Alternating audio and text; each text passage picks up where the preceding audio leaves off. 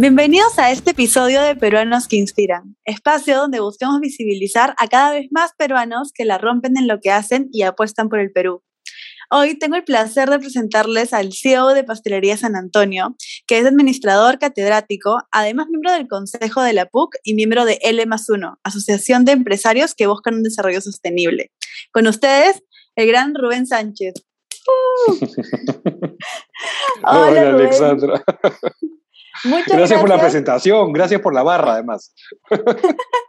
claro, aquí animando tuviéramos todo un público.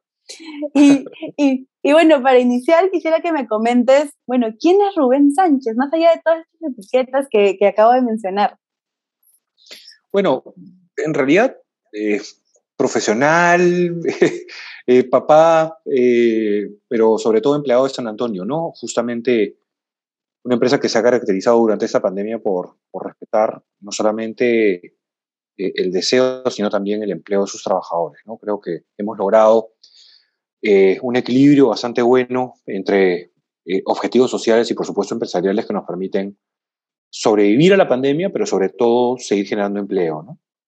Correcto. Y en realidad San, Antonio se ha caracterizado, ha, estado desde que comenzó la pandemia en, varios lugares, en sí portadas y todo, por esta, esta capacidad de cambio que tuvieron en, en la pandemia. Y bueno, todo este cambio involucró a, toda la gente de la empresa y todo, pero quisiera remontarnos de repente un poco a cómo, cómo estuviste tú más a, a nivel este personal, profesional, como padre, como todo, cuando llegó lo de la pandemia y ya, ¿qué voy a hacer, no? ¿Cómo, fue este choque? Bueno, algo que es importante eh, mencionar es que no fue realmente un choque para nosotros, ¿no? Nosotros veníamos haciéndole seguimiento a la pandemia desde que las noticias hablaban de cómo esta iba eh, cerrando fronteras, pero sobre todo contagiando gente, ¿no? especialmente en China y en Europa.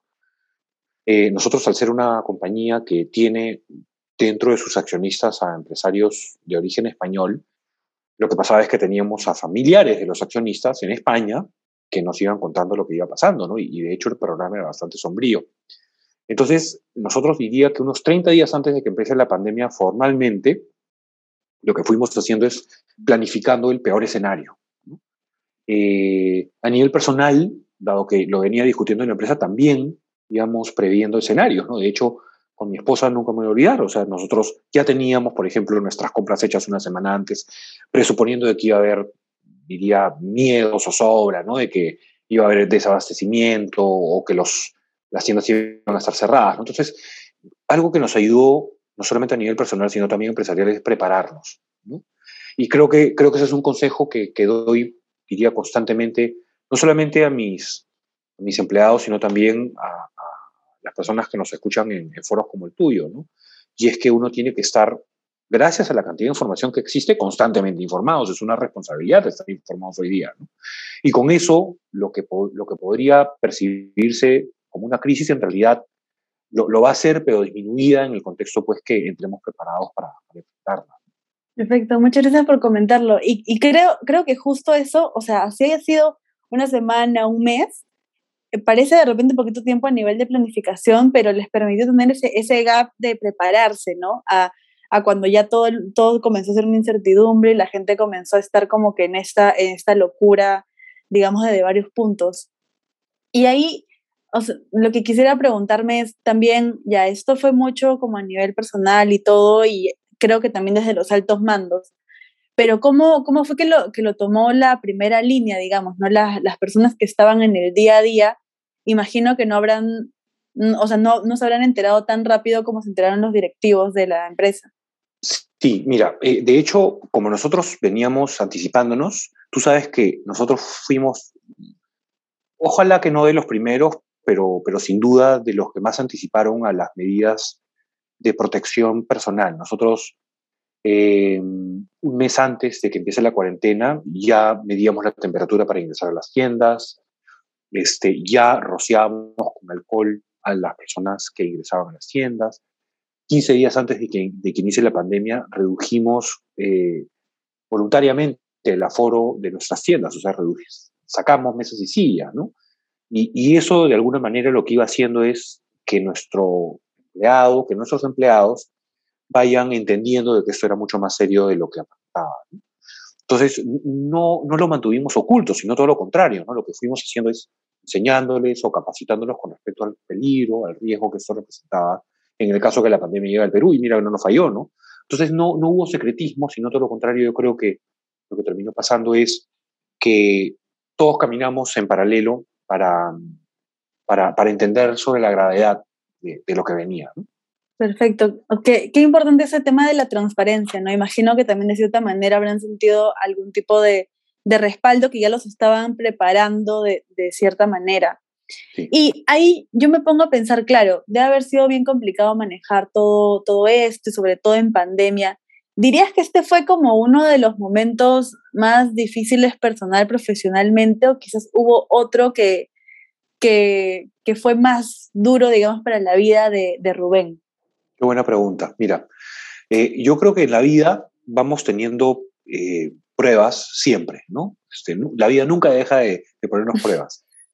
Yo creo que esta prueba, si bien ha sido dura, no sé si haya sido la más difícil. Creo que me agarró en un momento en donde el conocimiento mezclado con las fortalezas del negocio, mezclado con, con vamos, eh, la reputación de San Antonio, hicieron que pasemos la tormenta con mayor facilidad. Este, y, y, te digo facilidad porque en realidad, si bien ha sido muy difícil eh, trabajar tanto y, y, con tanta incertidumbre, fue fácil porque tenía un equipo muy bueno, tengo un equipo muy bien conciliado dentro de San Antonio, tengo unos accionistas que son de primera, que me apoyaron en todas las iniciativas que fuimos proponiendo, tenía el conocimiento, consecuencia de mi formación y mi experiencia profesional que me permitía tomar decisiones adecuadas. Entonces, yo creo que cuando la, todos los elementos se juntan, en realidad eso que puede parecer una tormenta, no lo es tanto, ¿no? Porque te agarra un poco más maduro, por ejemplo, ¿no? Ya, yo ya no soy un chivolo. Este, entonces te agarra más cuajado, ¿no? Tal vez en otras oportunidades, a tu pregunta sobre si he tenido experiencias más, más complejas, yo creo que sí, ¿no? En el pasado, con menos conocimiento, con menos experiencia, con menos madurez, creo que, que algunas cosas que eran incluso más este, suaves que las que hemos vivido hoy me han golpeado más, ¿no? Este, no sé, perder algún contrato, ¿no? Perder algún negocio, eh, a nivel personal perder algún familiar, cosas de ese tipo, me han afectado más en el pasado, este, consecuencia otra vez de, de que te agarran pues, sin, sin, experiencia, ¿no? Y creo que, creo que las personas tomamos mejores decisiones en la medida que aprendemos de lo que vamos viviendo, ¿no? Y eso nos, como te decía, nos agarra maduros y más templados, ¿no? Y con eso no sé si te preocupas menos, pero por lo menos este, enfrentas con otro temple las situaciones adversas que se te van presentando. Completamente. Y bueno, claro, yo no tengo tanto tiempo recorrido, digamos, pero sí, habían, este, o sea, me, me, pongo a pensar y con los tres ejemplos que dices, ¿no? Yo cuando, hace años, cuando estaba pasando para, para ser parte de, o sea, del colegio a la universidad, tenía este, este miedo con mi familia de que no poder pagar mi universidad, ¿no? Y eso parecía un mundo. O sea, porque obviamente no quería perderme un año, no sé el qué dirán, los estigmas, N cosas. Y ahorita digo, era solo un año. era tipo ponernos a ahorrar o no sé, estar en una universidad que de repente no fuera tan cara. O sea, eran cosas muy sencillas que, que en ese momento yo me hacía un mundo y que ahorita pues digo, no, no, o sea, ahora hay problemas mucho mayores y, claro. y ya este, se, se pasan mucho más fácil. Claro, y mira, mira, mira qué interesante que pongas ese ejemplo, ¿no? Tú sabes que cuando yo cumplí 18 años, mis papás quebraron y tampoco me pudieron pagar la universidad, así que me tu, tuve que trabajar pues para pagármela, ¿no? Este, y yo fui cinco años cajero de un banco para poder pagarme la universidad. Y, y, y, esas cosas, lo que te pasó a ti, lo que le pasó a tu familia, son las cosas que nos tiemblan, ¿no? O sea, yo creo que los profesionales, los humanos, tenemos que pasar por situaciones adversas para agarrar temple. Para ser maduros y para entender, uno, la importancia de lo que tenemos, la, relevancia de, de, de, entender que lo que tenemos este, tiene valor, mucho valor, y en segundo lugar, para entender que son situaciones pasajeras, ¿no? que la vida se arregla. Eh, y como me decía un amigo con el que conversaba antes de, de conectarnos, me decía, ¿no? Eh, son situaciones pasajeras, pero son situaciones que estamos en la obligación de arreglar nosotros mismos, que la vida no se encarga de arreglar por sí solas, ¿no? Solamente se arreglan cuando tú tomas la decisión de enfrentarlas, tomar el todo por las astas y corregir el rumbo de las cosas que te pasan. Estoy completamente de acuerdo. Y eso, eso me, me trae demasiadas memorias porque siento que, por ejemplo, este tema de la crisis económica, ¿no? al menos desde mi lado me pasó de que ya con mucho esfuerzo pudimos entrar a una y mis papás me, me la pagan en ese momento y luego me di cuenta que no era lo mío. y fue, fue terrible porque no me, no me quería cambiar, obviamente, porque ya era todo este tema. Y bueno, yo me, cambié de carrera y esta carrera era un, poco más cara. Y justo mis papás también la pasan súper difícil en los negocios, súper difícil. Entonces me tocó también, tipo, buscar beca en la universidad. La, felizmente pude, pude conseguir beca parcial ahí y también trabajar a la par para poder apoyar en eso, ¿no? Y fue como súper complicado, pero e, era, era eso, o sea, era como que yo también buscármelas de cierta manera o, renunciar, ¿no? Y no sé, irme a, otra universidad o esperar o simplemente decir, ay, no, la vida me está golpeando y ya, ¿no?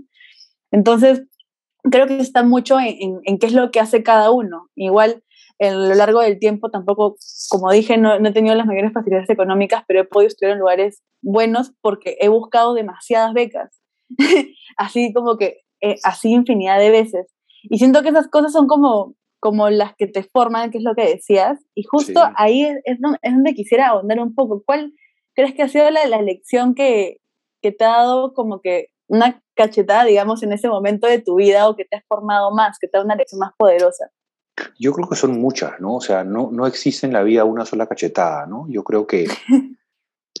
eh, no, cuando ya eres grande te das cuenta que, que, la vida te cachetea varias veces, ¿no? O sea, a ver, cuando terminé el colegio mi papá quebró, fue una de ellas, ¿no? Cuando tuve que comenzar a trabajar y, y, y, y con ello, pues, financiar mis estudios también, ¿no? mis papás se mudaron de país, por ejemplo, yo me tuve que quedar solo en el Perú porque yo estaba estudiando en la universidad y porque ellos se fueron a buscar un futuro mejor, porque aquí ya no podían salir adelante, ¿no? Este, fue, fue otro momento, ¿no? Este, y así, ¿no? Enfrentarme a desafíos, como por ejemplo crecer profesionalmente, ¿no? O sea, y, y ahí lo que vas aprendiendo es que, que, cada desafío lo que hace es que agarres más temple, ¿no? O sea, no sé, yo terminé la universidad, este, como te decía, trabajando como cajero y finalmente postulé un trabajo en Bacus, que fue mi, primer trabajo profesional. Y yo decía, probablemente no la agarre, ¿no? necesitaré vara, ¿no? Y finalmente me contrataron porque tenía experiencia, ¿no? Porque yo venía de trabajar cinco años. Entonces dijeron, este chico de, ya es disciplinado, ya tiene experiencia, ya sabe subordinarse a un jefe, ya sabe emitir reportes, y mira, cómo lo que en algún momento tú crees que es adverso te convierte, se, se termina convirtiendo en una fortaleza para ti, ¿no? Completamente, y me, me parece súper, este, o sea, súper anecdótico eso porque es, es tal cual, ¿no? Creo que yo, que las personas que han pasado como que por más cosas difíciles son las que tienen al final más herramientas para poder seguir afrontando más cosas difíciles o sí. otros retos que te lleven en, en la vida. Y, bueno, hablando un poquito de, de esos retos, y de lo que estábamos también tocando antes, que era este reto de, de poder sobrellevar tipo todo este tema de, de, la pandemia y todo. Hay una pregunta que, que, me, que me ha resonado este, en la cabeza y en general para varias personas que han tenido empresa y bastantes personas a su cargo, ¿no? ¿Estuvo en algún momento en, en la cabeza de, ay, no, quiero darme una semana libre de todo esto de, de la pandemia o sería mejor renunciar y todos mis ahorros llevármelos a, no sé, otro país o algo así? Bueno, no, no, tengo tantos ahorros, no soy millonario. Este, este, como buen padre de familia y, papá de dos hijos, tengo responsabilidades, ¿no? Colegios, casa, hipoteca, ¿no? Como todos. Este, pero no, yo, yo, yo creo que eh, el temple y, y, la experiencia que, que uno tiene hacen que uno no se corra de, de, las vicisitudes que la vida nos pone adelante. ¿no? Creo que lo más importante sobre todo entender que la vida siempre te va retando, que es lo que decíamos. ¿no? O sea, cuando uno entiende que la vida pone pruebas justamente para agarrar el carácter, para enfrentarlas y para sobrepasarlas, uno entiende que no, no gana mucho corriendo. Ahora, con respecto a descansar, claro, vacaciones como todos, ¿no? Me gustaría estar tirado ahorita en la playa, en, en, el Caribe, ¿no? Disfrutando de unas buenas vacaciones y viviendo de este clima de terror de Lima. Este, pero no, yo creo que hay momentos. Eh, este es el momento donde necesito trabajar el triple o el cuádruple. Como te comentaba antes de, de la entrevista, este, vengo de, de, un ritmo de trabajo muy fuerte, pero son momentos, ¿no? Eh, estoy seguro que cuando pase este momento, lo que va a pasar es que se va a relajar un poco el trabajo y voy a encontrar un poco de calma para disfrutar este, de, un tiempo para mí. Pero así es la vida, ¿no? O sea, la, vida te enfrenta momentos, ¿no? No todo es felicidad, no todo es descanso, ¿no? La vida, la vida se encarga justamente de dividir en partes, porque la vida es muy sabia, ¿no? ¿Cuánto tiempo puedes dedicar a ser feliz o, o descansar o a tus hijos, ¿no? La vida te equilibra. Lo que hay que saber sí es diferenciar cuándo es que necesitas tener equilibrio, ¿no? Para no descompensarte. Completamente de acuerdo. Ese tema del equilibrio creo que la gente lo ha tenido que, agarrar así a, palos, digamos, en la pandemia porque hemos estado bajo diferentes retos y un contexto súper complicado, ¿no? Y bueno, hemos estado hablando de varias cosas así como retantes o de repente de problemas y todo, pero quizás tornémoslo un poco a las partes positivas o las cosas buenas que sí resultaron. Y yo, yo sé que si bien hubieron muchos retos, al menos desde la empresa y también desde lo, personal, deben haber salido algunas cosas como, como bonitas o experiencias positivas de, de todo, de todo esto, estos retos, ¿no? ¿Cuáles dirías que son esas experiencias positivas que podés vivir ahora, ¿no? En el tema de la pandemia y esta coyuntura tan loca. A mí, lo que más me, me alucina de esta situación es eh, que las acciones que, que tomamos, que a mi uso son sencillas y, consecuentes con nuestros valores, en realidad han generado mucha bulla, ¿no? O sea, han impactado mucho en la sociedad. O sea, una empresa mediana como San Antonio, que es una pastelería, una panadería, eh, ha tomado decisiones que todo el mundo ha, mirado como magníficas o extraordinarias, cuando en realidad para nosotros son las correctas, ¿no? O sea, conservar el empleo de la gente, ¿no? Este, pelear por, por mantener una, una empresa con vida, este, y eso me ha acercado a mucha gente nueva, como por ejemplo nosotros, ¿no? Que, no, que nos hemos conocido y hoy día estamos en esta reunión. Este, me ha acercado a mucha gente que le ha interesado conocer sobre San Antonio. Hoy día me convierto casualmente en una suerte de líder de opinión o este, fenómeno de redes sociales, como quieras llamarlo, este, pero solamente generando lazos empáticos, ¿no? solamente dando a conocer sobre el caso de San Antonio y, he notado mucha gente interesada en conocer sobre eso, ¿no? Sobre cómo hicimos, cuál fue nuestra experiencia y lo que encontré es muchísima buena onda, ¿no? Eh, y eso es algo que, que, es un paradigma roto, ¿no? Yo siempre pensé que las redes sociales eran más bien redes en donde podías encontrar mucho hater, ¿no? Mucha, mucha gente que te ataca, ¿no? Que te cuestiona. Pero lo que he encontrado es todo lo contrario. He encontrado mucha buena onda, mucha gente muy bacán, curiosa, muchos alumnos, por ejemplo, de universidades de pregrado o, posgrado inclusive, que, preguntan cómo lo hicimos, por qué lo hicimos, ¿no? Y, lo que me encontré es con un grupo de personas gigante, de, vamos, con mucha buena energía que nos impulsa siempre a, seguir adelante, ¿no? Eso tal vez es el aprendizaje más bacán de todo esto. Y eso que, que decías de de repente hacer cosas que parecen sencillas, pero la gente admira un montón, me trae recuerdo a una noticia que se hizo así viral y creo que estuvo rotando semanas. Este de, perdóname que no me acuerdo si era un niño o una niña, pero que rompió algo en una, el niño, que rompió algo en una de las pastelerías y recibió una carta tuya. sí, eso fue otro de los elementos de, de viralización durante la pandemia, ¿no? Esas cosas que tampoco te propones y de pronto comienzan a salir. Yo creo que, yo creo que esa viralización se dio porque la, gente ya miraba a San Antonio y, era un poco más este, detallista con respecto a lo que hacíamos. ¿no?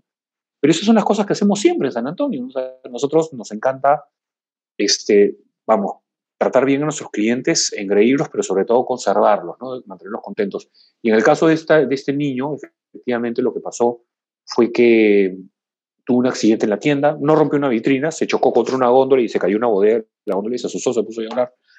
Este, y le mandé la carta porque estaba asustado, se fue a su, a su, casa pensando de que lo iban a castigar o de que nosotros estábamos molestos con él, ¿no? Entonces le mandé la, la carta pensando en que no, que, que, vamos, las cosas pasan como conversábamos, ¿no? Que así es la vida, que hay accidentes, ¿no? Y que hay que entender como que, como que, como eso, como, como, que, como que son accidentes. Y después ya vino, regresó a la tienda, la mamá fue la que, la que, la que viralizó la carta, no fui yo. Y, y, y fue bacán porque con eso revalidamos el hecho de que portándote bien, pero sobre todo siendo consecuente con, tu modelo de, pensar, pues, otra, otra vez puedes expandir buenas noticias, buena energía, ¿no? Este, fue un caso muy bonito porque además se convirtió en una especie de referente de, de servicio al cliente, ¿no? Completamente. Y es que, claro, es, es raro primero recibir algún tipo de, de, compensación o, o, de simplemente todo, todo está bien, no te preocupes, pero también desde alguien que no es, o sea, es que suena feo decir no está en la cancha, pero o sea, sí estás, pero obviamente desde otro tipo de rol, no más administrativo. O sea, ahí a lo que me lleva a preguntar es, ¿cómo fue que, que, te enteraste? O sea, porque creo que intenciones buenas tienen muchas personas, ¿no? Bueno, algunos más que otros, pero intenciones buenas pueden tener muchos, pero no creo que todos los, los gerentes generales de las empresas y así se puedan, se enteren de, ese, de esas cosas como que son más del día a día. ¿Cómo fue que llegó a ti o, o cómo que se transmiten este tipo de, de informaciones que llegó este caso, ¿no? Mira, es, un, es una súper pregunta, eh, porque en realidad algo que he aprendido como gerente general es que nunca, o sea, de que siempre hay tiempo para eh, prestarle atención a los detalles. Eh, y que es mentira que un gerente general está muy alejado del campo, muy alejado de su negocio, no tomando decisiones estratégicas. ¿no? Yo lo que he aprendido siendo gerente general, un cargo que ocupo ya hace cinco años, eh, es que, al contrario, que un gerente general debe estar involucrado en el detalle de la organización, también, así como en, vamos, en la parte holística, en la parte general, porque ahí es donde uno genera más valor. Yo me paro en la puerta de las tiendas a recibir clientes con mucha frecuencia, este, me pongo a, a, barrer pisos, me pongo a atender a los clientes en las vitrinas, porque me permite interactuar con mis clientes y me permite conocer de primera mano qué es lo que quieren, cuáles son sus, sus, quejas, cuáles son sus sugerencias, y eso hace que tengas más sensibilidad sobre tu negocio, ¿no? Yo creo que cuando los negocios fracasan o los gerentes generales fracasamos, cuando nos alejamos de, del negocio y, y, comenzamos a interpretar cosas que vemos de, de, lejos, ¿no? Y qué importante eso, eso que dices, pero me imagino que definitivamente debe ser el doble, triple de, de trabajo de solamente tomar un rol es, estratégico, ¿no? O sea, ahí es que me parece que suena súper bonito en la práctica porque es lo que también me han enseñado desde la carrera de administración, porque yo finalmente eh, estudiando administración. Y es que te dicen, no hay que ser en el detalle, que no sé qué, pero por ejemplo, yo ahorita estoy, estoy trabajando este, en, una, en una consultora y aparte tengo un emprendimiento y aún así se me hace, o sea, somos solamente como cuatro, tres socios y dos personas más que trabajan con nosotros. Y a mí me parece un mundo estar como que en todas las cosas del día a día. Y por eso digo, siento que en la teoría suena súper bien, pero en la práctica, ¿qué tanto demanda de ti a nivel como ya así más personal, emocional, no? Es complejo, este, tienes que aprender a priorizar, tienes que aprender a manejar tus tiempos, este, pero sobre todo tienes que aprender a delegar. Yo creo que lo más importante con respecto a ocupar una posición gerencial es que aprendes a confiar en tu equipo, aprendes a empoderarlo, aprendes a, a, a o, les enseñas a tomar decisiones este, de tal manera que ellos puedan hacer su trabajo sin que dependan de ti. ¿no? Creo que lo más importante, creo que un líder en una organización exitoso es aquel que, que esté en la capacidad de confiar en su equipo, pero sobre todo dejarlo hacer su trabajo, ¿no? Yo creo que los jefes controlistas, los jefes que quieren estar encima de todo, son jefes que finalmente terminan sucumbiendo porque no son capaces de controlar todo. ¿no? Yo confío muchísimo en mi equipo gerencial y, y, y staff de jefes y, y, coordinadores, porque ellos son los que me permiten seguir trabajando en la parte estratégica y, por supuesto, tomarme el tiempo, como te decía, para estar en la parte operativa.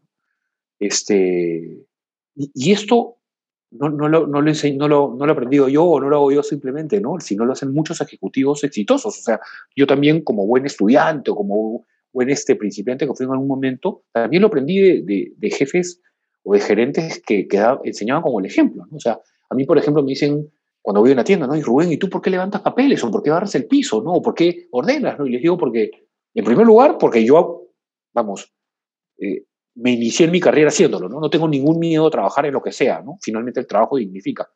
Pero en segundo lugar, porque hacerlo hace que demos el ejemplo, ¿no? Nuestros empleados nos ven, ¿no? Te ven barriendo, te ven ordenando. Y si tú lo haces como gerente general, ellos, ¿por qué no lo van a hacer?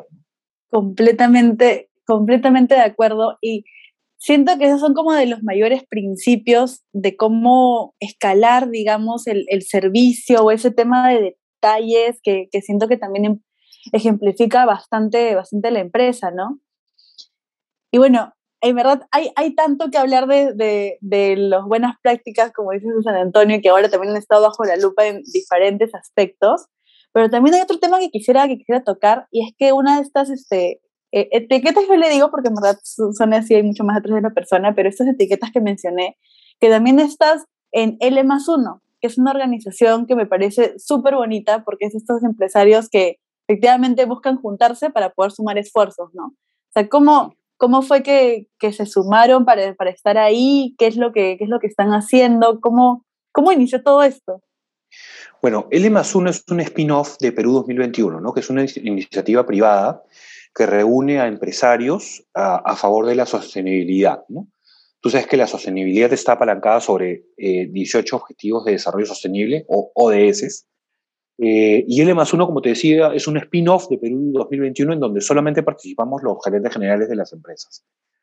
Pero sobre todo gerentes generales que de verdad estamos comprometidos con el desarrollo sostenible del país. No, no solamente desde el punto de vista ecológico, ¿no? sino también eh, de igualdad de género, objetivos de, educativos, ¿no? de, de, alimentación sana y justa para todas las personas. Eh, creo que, que, en este grupo lo que hacemos es compartir una visión de un, de un Perú mejor. Me encanta porque está liderado por gente de primera, gente que yo siempre admiré, ¿no? Eh, y cuyos fundadores son, son además referentes. ¿no? Los fundadores de, de L más uno fueron eh, Micaela Patrón, una ejecutiva súper capa, que fue de hecho la gerente general eh, de, Perú 2021. Vasco Macías, su esposo, que es el gerente general de La Calera, ¿no? que es una empresa chinchana muy reconocida que, hace, que vende, produce y vende huevos y, pollos. Y dentro de, este grupo fueron incorporando algunos otros ejecutivos súper capos, ¿no? Está el gerente general de UNASEM, por ejemplo, lo que era Cementos Lima, está el gerente general de AGE, este, está Susana Elespro, que es una directora de negocios importantísima, y en fin, me olvido, este, y ojalá no peque y grato de muchísimos nombres que de verdad son, eh, como, como, como dirían varios amigos, referentes, pero sobre todo son gente muy admirada, pero ejecutivos que toman decisiones basadas en valores personales que tras, transfieren a sus empresas. ¿no? Es un grupo muy bacán, estoy bien contento de participar ahí. Y me parece súper chévere porque creo que rompen un poco el, este, este estigma de... Es que siento de que todo el, tema de ayudar a la sociedad y así, casi siempre lo han desconectado mucho de la empresa privada, ¿no? Como que dicen de que la empresa privada solamente quiere lucrar, no sé qué, reducción de costos y que hasta, hasta siento que a veces como que lo ven como el malo de la película, ¿no? Y luego a, la, a, las ONGs y todo esto que hacen un apoyo para la sociedad y eso como, como que hacía la vena, los ven como los grandes salvadores. Pero siento que los dos tienen como que hacen un poquito de los dos, ¿no? Porque la ONG también tiene esta parte administrativa que intenta buscar recaudar fondos, sostenibilidad, que no sé qué, pero siento que cada vez más las empresas, y al menos ahora yo también veo que está ocurriendo dentro de Perú, se están queriendo unir para poder este, hacer cosas en pro a la, a la sociedad. ¿Cómo crees que, que, se ha dado este, este cambio? Yo ahorita lo veo muy tangible, no sé si hace algunos años también se veía tanto ese, ese cambio, ¿no? Mira, se veía, pero se veía en las empresas grandes, en las empresas que tenían plata que les sobraba para invertir en, en bienestar social, eh, pero hoy día lo que siento es que todas, incluso las medianas o las pequeñas, estamos involucradas en esto. Hay un cambio de conciencia social importante. Pero lo más importante es que creo que, que, todos los que fuimos chicos en mi caso y, tú que son jóvenes, entendemos que hoy día un mundo sin responsabilidad social es un mundo inviable. ¿no? Eh, las empresas no está mal que generen, que generen rentas, que generen utilidades, este, para eso existen, ¿no? Existen justamente para generar utilidad a sus accionistas, a sus inversionistas, pero no pueden estar divorciadas de, del mundo. Tenemos que preocuparnos por el mundo, tenemos que preocuparnos por dejarle un mundo mejor a nuestros hijos y por supuesto que el mundo sea mejor para nuestros empleados, ¿no? Que son finalmente la piedra angular del negocio. cuando nosotros tomamos la decisión, por ejemplo, de, de cerrar el negocio, regalar la comida a nuestros empleados el día que inició la pandemia, y por supuesto conservar el empleo de ellos lo hicimos porque ellos son el pilar de nuestro negocio, ¿no? Sin ellos no hay negocio. Y, eso creo que es lo que ha marcado o ha venido marcando la diferencia en los negocios últimamente. Las empresas realmente sienten que eh, incorporan a, su lenguaje y a sus acciones este, acciones para, para dejar un mundo mejor. Yo creo que hoy día sí entendemos que eso es importantísimo para que, para que la siguiente generación o las siguientes generaciones pues, puedan disfrutar del mismo mundo que nosotros hoy disfrutamos. Muchas gracias por esa reflexión. De hecho, es algo que, que, me gusta un montón y que he tomado una frase de las que has dicho porque me parece excelente.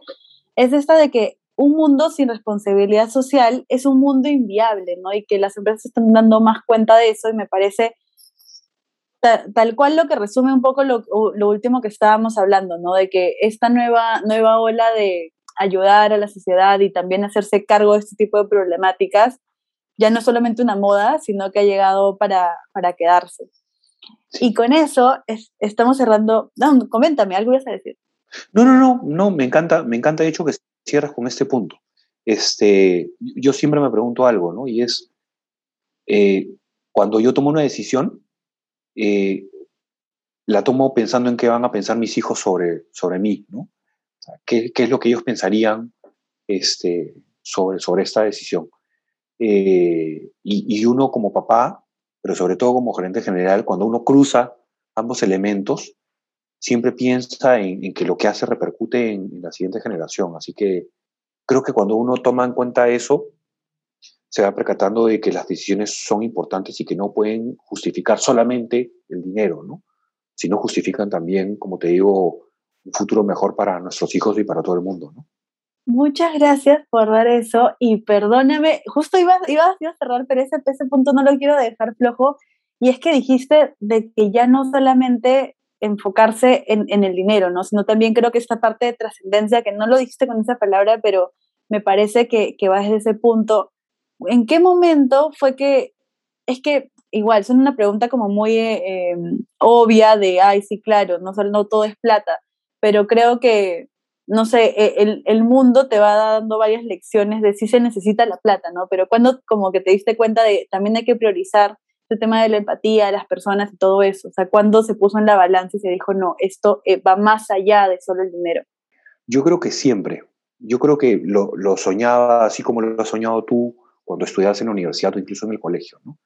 Yo creo que lo que pasa hoy es que hoy ocupo el lugar en donde puedo generar un cambio, yo siempre decía, cuando estaba en el colegio, decía, oye, ¿por qué contaminan el mundo? ¿no? O sea, qué injusto, ¿no? Mira el mundo que me están dejando. Y hoy día que estoy en capacidad de tomar decisiones empresariales, tomo decisiones que, que me hagan cumplir con ese sueño o con esa pregunta que me hacían cuando estaba en el colegio, ¿no?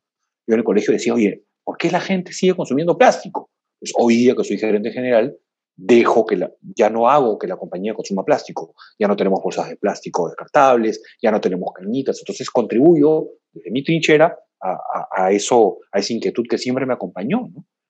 Y, yo creo que, que esa es la parte más bonita de la vida, ¿no? que, que la vida te da la oportunidad, te pone en una, en una situación en donde tú realmente puedes transformar el mundo desde el lugar que ocupes, ¿no? No tienes que ser el presidente de Perú, ni, ni, ni mucho menos para, para tomar decisiones que sean consecuentes con lo que soñaste cuando eras chico. ¿no? Me encanta esa reflexión y me, y me ayuda a transitar amablemente a la, a la última pregunta, que es la que le hago a todos mis invitados, y es de que siento que todo esto en verdad se centra mucho en pensar en el otro. Y entonces ahí va la pregunta, que es, si crees que la empatía puede desarrollarnos, mm, o sea, como profesionales, ¿no? Ya más allá de solamente la manera personal, ¿cómo nos desarrolla como profesionales? La empatía. Sí. Sí, eh, bueno, no, no, existe mundo sin empatía, ¿no? Este, desde, desde que paras en un semáforo y se te acerca una, un niño este, sin, zapatos a pedirte una moneda, hasta, vamos, eh, una persona que, que, te pide trabajo este, en, San Antonio, en este caso, este, yo creo que un mundo sin empatía es un mundo sin, sin alma, ¿no? este, en la medida que nosotros le transmitamos eh, parte de nuestra, de nuestra alma, de nuestros sentimientos a, las decisiones que tomemos, nos vamos a dar cuenta que este mundo va a ser mejor. Y ser empático no solamente es ayudar, sino también es solidarizarnos con la manera como piensan las otras personas. ¿no? Y, de hecho es una buena pregunta, Ale, porque eh, este contexto de las elecciones de la segunda vuelta ha sido un contexto en donde ha faltado muchísima empatía. ¿no? O sea, no respetar la decisión de una u otra persona que votaron por uno u otro candidato este, es una falta de empatía total. ¿no? Lo que nos ha demostrado estas elecciones, por ejemplo, es que hay mucha gente que ha decidido elegir a nuestro presidente, porque es nuestro, sea que votamos por él o no, este, porque esperaban un cambio, esperan un cambio, ¿no? y, y él representa esa opción de cambio. ¿no? Si no entendemos que hay que ser empáticos con, esa, con ese tipo de decisiones, este, lo que va a pasar es que siempre vamos a caminar divididos, ¿no? Y el Perú no va a caminar en el mismo rumbo, sino vamos a caminar como Tupac Amaru separados, ¿no? En dos direcciones diferentes. Muchas gracias por esa reflexión. De hecho, me, me encanta porque en verdad es una muy buena reflexión para, para ya esta última parte. En verdad ha sido la conversación súper chévere, pero todo tiene que tener un final. Y me quedo con eso que decías, si es que no nos damos cuenta de que estas pequeñas decisiones o grandes decisiones en verdad nos, nos desunen porque no están basadas en la empatía a dónde estamos caminando, ¿no? Invitarle a todas las personas que nos están escuchando y que han llegado hasta aquí a que también se sumen a esto de ir pensando más allá y no solamente en las partes transaccionales o de dinero, sino en qué legado quieres dejar, cómo puedes trascender desde tu cancha, porque eso que dijiste de desde mi rol, cómo puedo hacer un cambio, es súper importante y poderoso y muchas gracias por haberlo compartido el día de hoy. Ya solamente como última parte de, esta gran conversación, te quiero dar el pase, Rubén, para que puedas darnos las redes que quisieras que podamos también seguir. Bueno, nada, antes que nada agradecerte, Ale, por, por el tiempo. Este, me halaga que, que me consideres eh, en, en, este podcast. Es este monstruo porque nos permite llegar a gente que, que, no conozco y que le gustaría, como te dije, ¿no? conocer acerca de, de nosotros, de San Antonio, de mí. Eh, y, en segundo lugar, aprovechando también el tema que tocamos al final, eh, dar un mensaje de tranquilidad, ¿no? Esto que creemos que es una convulsión, que es una tormenta, ¿no? En realidad va a pasar, así como lo conversamos al principio de la, de la, entrevista, ¿no? Este, toda convulsión pasa, luego viene la calma, y en la calma es donde hay que seguir remando para sacar al Perú adelante. Muchas gracias, Rubén. Bueno, invito a todos a que lo puedan seguir también en LinkedIn y a todas las, las, las redes de San Antonio y también L más uno, que también los he visto en LinkedIn. Muchas gracias por escucarnos el día de hoy. Gracias a ti, Rubén, por todo el tiempo que nos, que nos has dado para poder también escuchar tus experiencias. Y nos estamos viendo en, un en el siguiente capítulo de Peruanos que Inspiran. Muchas gracias.